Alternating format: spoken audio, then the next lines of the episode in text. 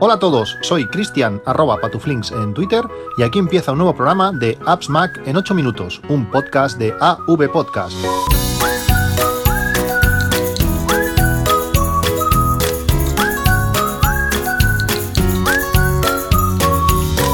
Hola a todos, 5 de noviembre de 2017 y ya dos días con el nuevo iPhone 10. Como notaréis, tengo una voz bastante afectada, tengo una fonía bastante chula y es posible que durante este podcast pues tenga que parar en algún momento a, toser o, hacer algo similar. Eh, pido ya disculpas por, adelantado. Eh, quería grabar este podcast eh, mañana o pasado, pero habéis sido muchos los que me habéis preguntado y bueno, tengo ya el, guion, las notas hechas y quiero explicaros pues mi experiencia con, este iPhone, iPhone 10, lo bueno y, y lo malo. Eh, hasta, hasta este iPhone 10, eh, cambiar de, iPhone no suponía realmente nada. Eh, siempre era un paso más, un, paso adelante, alguna novedad, alguna característica nueva. Con el iPhone 5 un poco más de pantalla hacia arriba, con el Plus realmente fue, pues sí, un poco más de tamaño, pero toda la filosofía era, era la misma. Y este es el primer teléfono en 10 años que, es, es, realmente diferente y te propone cambios y, retos. Hasta que no lo tienes en la mano y lo tocas, no te das cuenta que el teléfono eh, realmente es, algo, es algo distinto. No sé si el futuro de los teléfonos, pero realmente propone algunas, algunos retos que, hay que superar. Eh, el iPhone 10, eh, para mí, no sustituye a un, a un 8 Plus. es, es, para, es realmente un 8 con pantalla más alta. eso de que, de que tiene la, pantalla de un Plus en el tamaño de un, de un No Plus, para mí no, no corresponde. Las, las, pulgadas, la manera en que, se, en que se miden las pulgadas, engañan. Para mí el ejemplo más claro es, imaginaos vuestro mando a distancia de, casa, eh, puede medir un palmo, casi, no sé, 20 centímetros, eh, la, de la manera que se miden las pulgadas, pues eh, eso serán realmente, pues pongamos, no sé, 10 pulgadas, cuando es tan estrecho que en, esa, en un mando a distancia una pantalla no sería, no sería nada cómoda. Pues algo así pasa con el, con el iPhone 10. al ser más alto las pulgadas crecen mucho, pero estamos perdiendo pues quizás medio centímetro o algo así con de ancho con el, con el Plus, que en muchas eh, circunstancias es realmente la gracia. Cuando lo saqué de la caja, el diseño me, encantó, pero después, mientras, sobre todo eso, mientras instalaban las aplicaciones, la restauración que, fue larga, eh, tuve dudas si, si, me lo iba a quedar, imaginaos. Eh, me, faltaba ancho, realmente. Mm, si vienes de un Plus, tres años con un, con un iPhone Plus, eh, se nota, o, bueno, echo de menos ese, esa pantalla más, más que, permite, con más superficie, que permite, permite mostrar más cosas. Bueno, vamos a empezar, después veréis la evolución. vamos a empezar con, con la caja. la caja es similar a todas, a todas las de los otros iPhones. En, este caso no puedes ver directamente si el teléfono es blanco o negro, si es Space Gray o, plata, como le llaman. Pero la manera de distinguirlo es si la foto de la portada tiene en la esquina superior izquierda un tono rojo, ese teléfono es el negro. Y si en la esquina superior izquierda tiene tonos verdes, ese es un, iPhone blanco. Más que nada curiosidad, si los veis en reviews, pues poder saber qué, cuál de los dos modelos es el que, el que nos van a, mostrar. La pantalla, la pantalla en sí es, es eh, el dilema. Eh, la pantalla es OLED, eh, eso ya lo sabemos todos, y yo soy el primero en reconocer que, me equivoqué con, el OLED.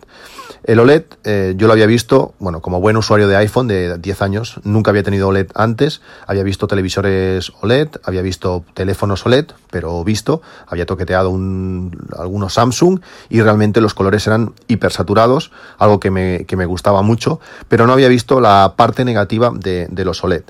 Eh, cuando tienes el iPhone 10 eh, directamente, mirándolo a la cara, la imagen se, ve muy bien, pero en cuanto lo mueves ligeramente, pero es que ligeramente es ligeramente, podemos ver unos reflejos eh, o unos eh, cambios de tono azules y rosas que es inherente a la, tecnología OLED. Aunque al parecer Apple ha trabajado intensamente para, corregir esto con diferentes técnicas, eh, esta pantalla es OLED, fabricada por Samsung y, lo tiene.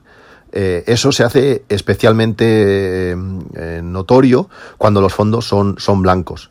Eh, Apple eh, yo creo que se ha hecho un flaco favor al poner casi toda la interfaz del sistema operativo en blanco. Tú te vas a mensajes y el fondo es blanco. Te vas a toda la instalación y el fondo es blanco.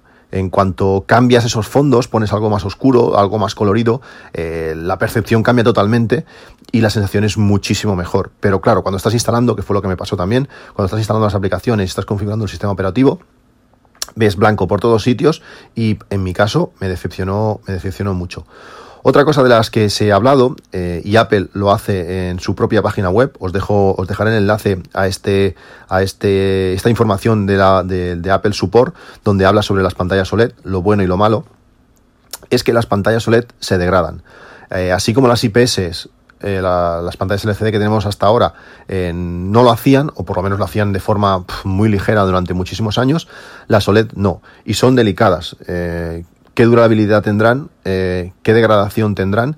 Apple también aplica diferentes técnicas para evitar esto y sobre todo en este informe nos aconsejan pues no utilizar eh, brillos brillos fuertes durante mucho tiempo, donde no hayan imágenes estáticas durante mucho tiempo, cuando no estamos utilizando la aplicación, que apaguemos la pantalla. Y uno de los ejemplos más claros es que, bueno, hasta ahora el iPhone se bloqueaba, se autobloqueaba por defecto al minuto. Con esta pantalla OLED lo hace a los 30 segundos. Eh, si veis algún vídeo de comparación entre el iPhone 10 y algún Samsung con pantalla OLED, veréis que los, eh, estos teléfonos con pantalla OLED se apaga la pantalla súper rápido para proteger esta, este OLED. Las pantallas que no son OLED eh, tienden a estar más tiempo encendidas, sin problemas. Yo había dejado, eh, bueno, en mi iPhone siempre he tenido 5 minutos y en el iPad he tenido 15 minutos de bloqueo. Aquello dices, bueno, ya lo apagaré yo cuando me dé la gana. Pues con OLED hay que tener cuidado. Si podéis bajar el brillo un poco más de, lo que os gusta, perfecto, porque la, pantalla durará más. Esto, eh, bueno, habrá que verlo con la evolución del tiempo, también estará ahí la garantía, pero que lo tengáis en cuenta. Como digo, os dejo el informe eh, de Apple para que leáis, está en inglés, bueno, pues esa información que da para lo bueno y lo malo de las pantallas OLED. Sobre todo, si queréis disfrutar de esta pantalla OLED, eh, haceros el favor y poner fondos negros. Eh, si utilizáis Tweetbot, utilizar fondo negro. Si utilizáis aplicaciones que tienen la posibilidad de poner fondos negros, hacerlo porque el teléfono gana muchísimo más. Eh, yo había rechazado el uso del fondo negro en Tweetbot con mi iPhone 8 Plus, no me gustaba nada cómo se veía, pero, pero ahora con la OLED se ve muchísimo mejor. Es, es, increíble, cambia, la pantalla es similar, pero cambia totalmente la percepción. En el sentido, si podéis poner fondos negros, que, el teléfono, eh, la pantalla, os lo, os lo va a agradecer.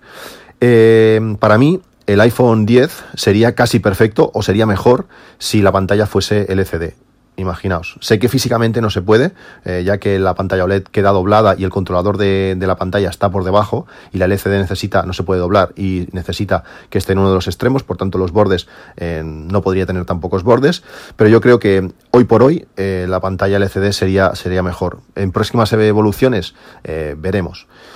¿Qué más? ¿Qué tiene cosas buenas esta, esta pantalla?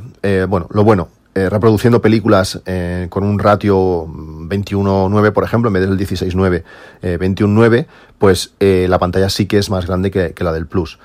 cuando vosotros veis una película 16.9, el límite de grande lo pone el ancho del teléfono, porque la película está tocando arriba. Si la película no es tan alta, eh, los, límites son los bordes laterales, la altura del teléfono en este caso, cuando está, está puesto en, horizontal, por tanto eh, tenemos más superficie ahí, eh, la, visión sería más grande. Pero en la mayoría de casos, vídeos de YouTube, vídeos de Netflix, en la mayoría de casos, series sobre todo, esto no va a pasar y por tanto las imágenes las vamos a ver más pequeñas que en un iPhone Plus. Eh, los negros mm, son negros. Eh, eso es, sí que es impresionante. Una de las cosas que tiene cuando las aplicaciones no están adaptadas es que eh, pone franjas negras arriba y abajo, pero como aquí los negros son negros, no pasa como cuando teníamos el iPhone 5, que los negros se veían grises, porque la pantalla LCD continuaba eliminada, eh, iluminada, perdón, eh, entonces veías que, le pasaba algo a esa aplicación, ahora la ves más pequeña, pero parece como si fuesen bordes del teléfono y queda muy, mucho más disimulado. Luego en, fotografías, en imágenes, en vídeos HDR, eh, la calidad es brutal. En ese sentido, el OLED gana por goleada. Las cosas buenas del OLED son, son muy buenas. Em, con fotos y fondos adecuados, donde no predomina el blanco, la pantalla se ve, como digo, muy bien, muy bien. Si ponéis Netflix, creo que es la serie Marco Polo que está grabada en Dolby Vision eh, con HDR, se, ve muy bien.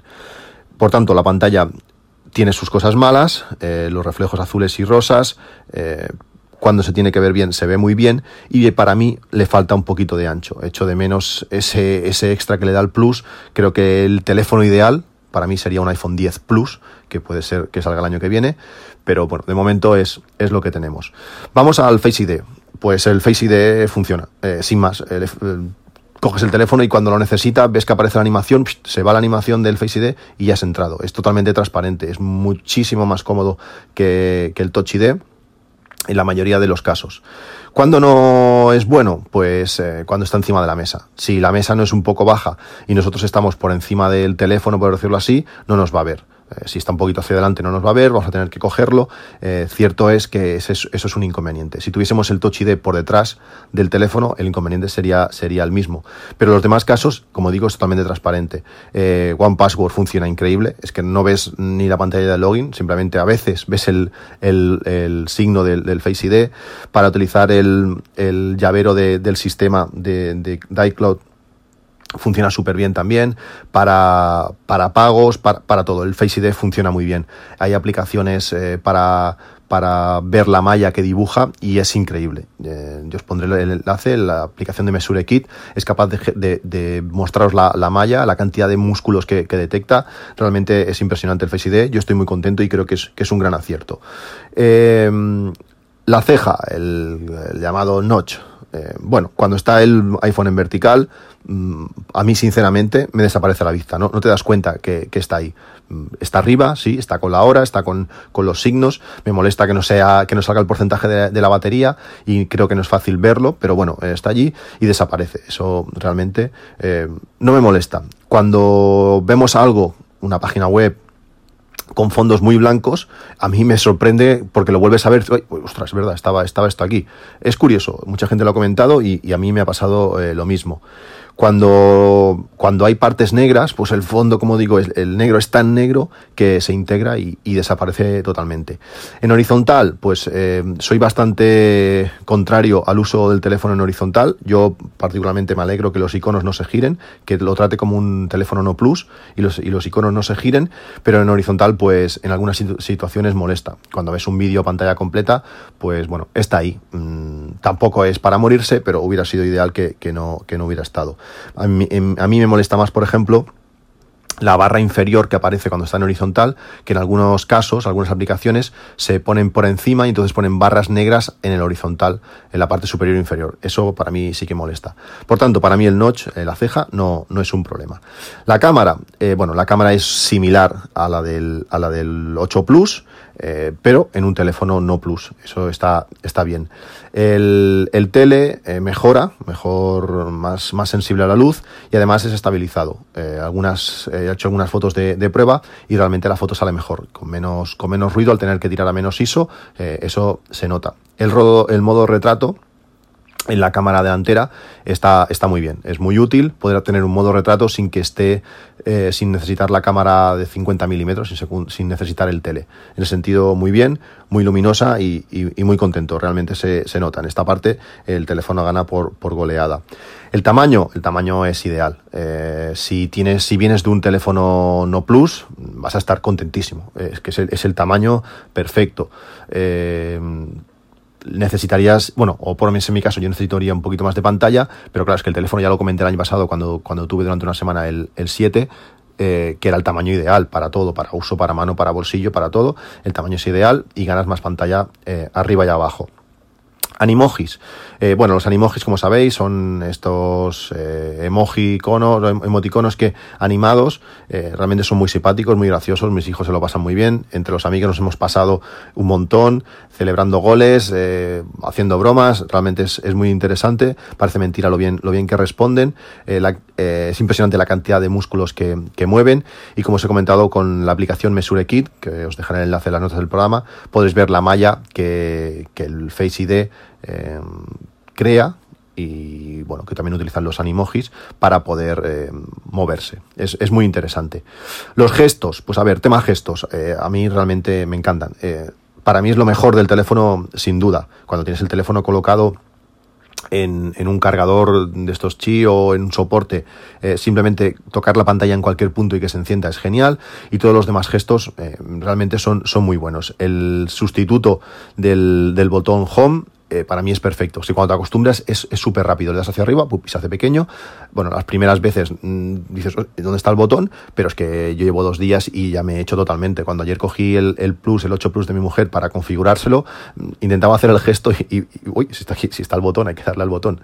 Eh, en ese sentido yo creo que es, todo, es todo un acierto. La opción de mm, reachability, esta de alcanzar es eh, cuando le damos doble dos veces en el botón de home para que la pantalla se bajara. Eh, no viene activada por defecto, esto hay que activarlo en accesibilidad y en ese momento, a partir de, ese momento, como digo, le da a la barrita que tenemos abajo que hace el botón de home, la desplazamos hacia abajo y la pantalla se, baja. Es rápido, es práctico y para llegar a ciertas cosas como el, centro de control es súper útil. Eh, ¿Qué más? La multitarea. ¿Cómo se hace? Bueno, ya lo habréis visto, hay que levantar eh, bueno, como si fuésemos al, como si quisiésemos salir de la aplicación, manteniendo un instante eh, en mitad de la pantalla y ya aparecen. Es súper rápido, te acostumbras eh, muy rápido y, va muy bien. Yo estoy, yo creo que está, está muy bien esta manera de, de sacar la multitarea. Para cambiar de apps, pues aún mejor. Eso sí que es, impresionante. Desplazamos el dedo eh, horizontalmente por encima de la barra inferior y cambiamos de aplicación súper rápido. Eh, es la mejor opción de todo, de todo, de todo el teléfono, de toda la interfaz. Estoy muy contento. Para cerrar apps, eh, pues no basta con el, cuando está la multitarea desplazarlas hacia arriba, porque eso lo que hace es volver al botón a, la pantalla de home sin cerrarla. Hay que mantener encima de una aplicación durante un instante y, luego ya podemos eh, tirarlas hacia arriba para, para, cerrarlas.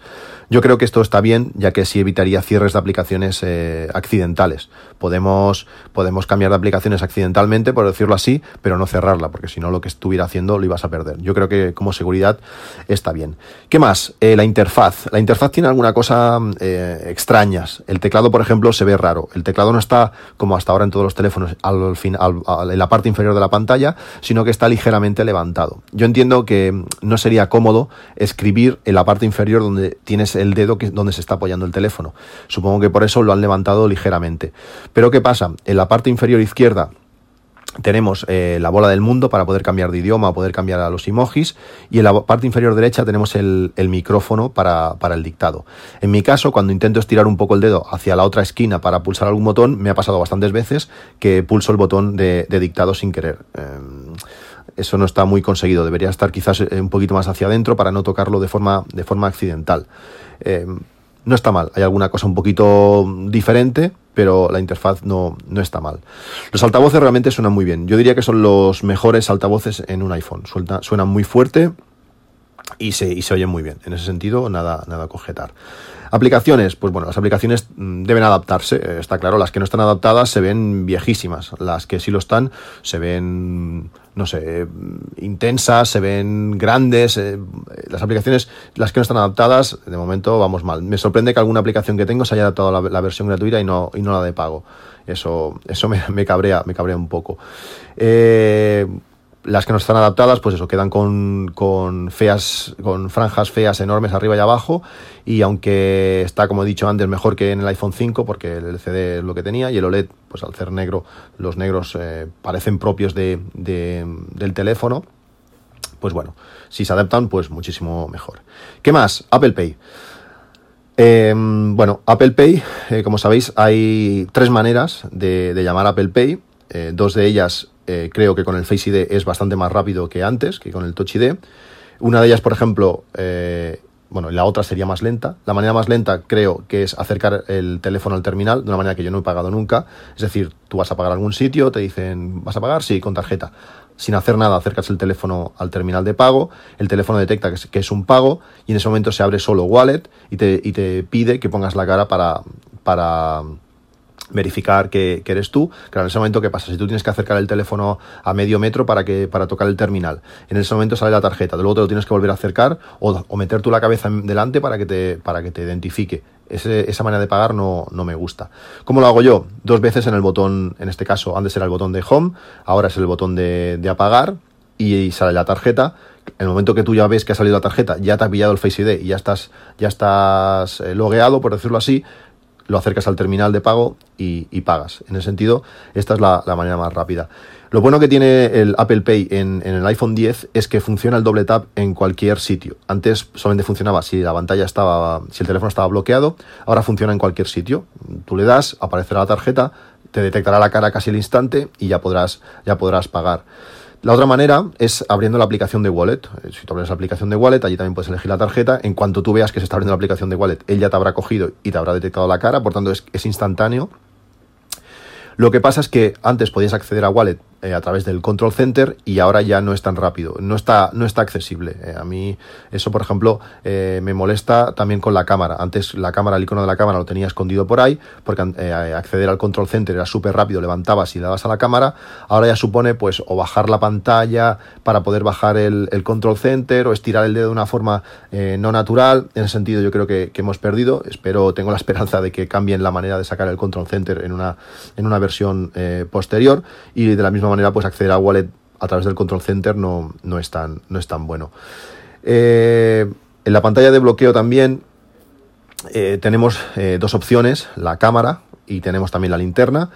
Antes era tocar, ahora hay que hacer Force Touch para que, para que salga una cosa o la otra, o también funciona la parte, el desplazamiento lateral para que aparezca la, parte de, la cámara. Eso, eso está bien y evita eh, lo del force touch que se abra accidentalmente. Por último, eh, para pagar en, en, la App Store, eh, lógicamente, si tú le das, por ejemplo, a descargar una aplicación como el mm, Face ID funciona tan rápido, automáticamente lo pagaría.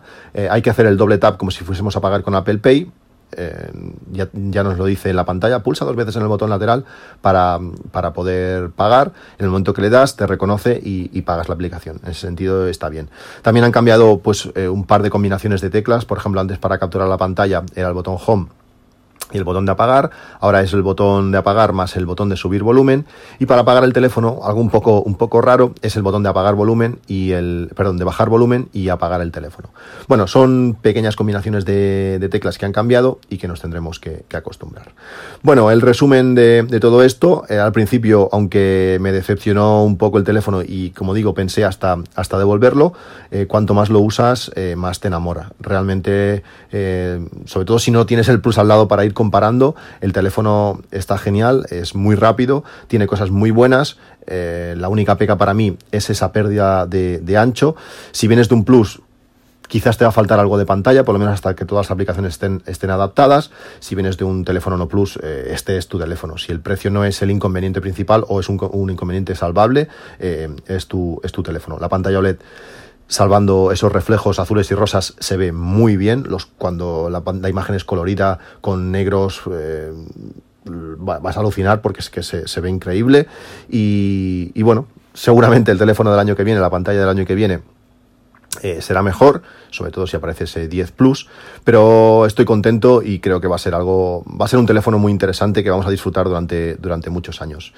Pues este, este es mi resumen del iPhone 10, con las cosas buenas y las cosas malas. Como veis, no es todo de, color de rosa, no todos son flores, pero yo creo que al final es un, es un teléfono redondo que, que, bueno, vamos a disfrutar por su tamaño y por su flexibilidad. Pues esto es todo. Un saludo, espero vuestros comentarios en arroba patuflinks en Twitter o en appsmac.com arroba gmail.com y nos vemos en un próximo capítulo. Hasta luego.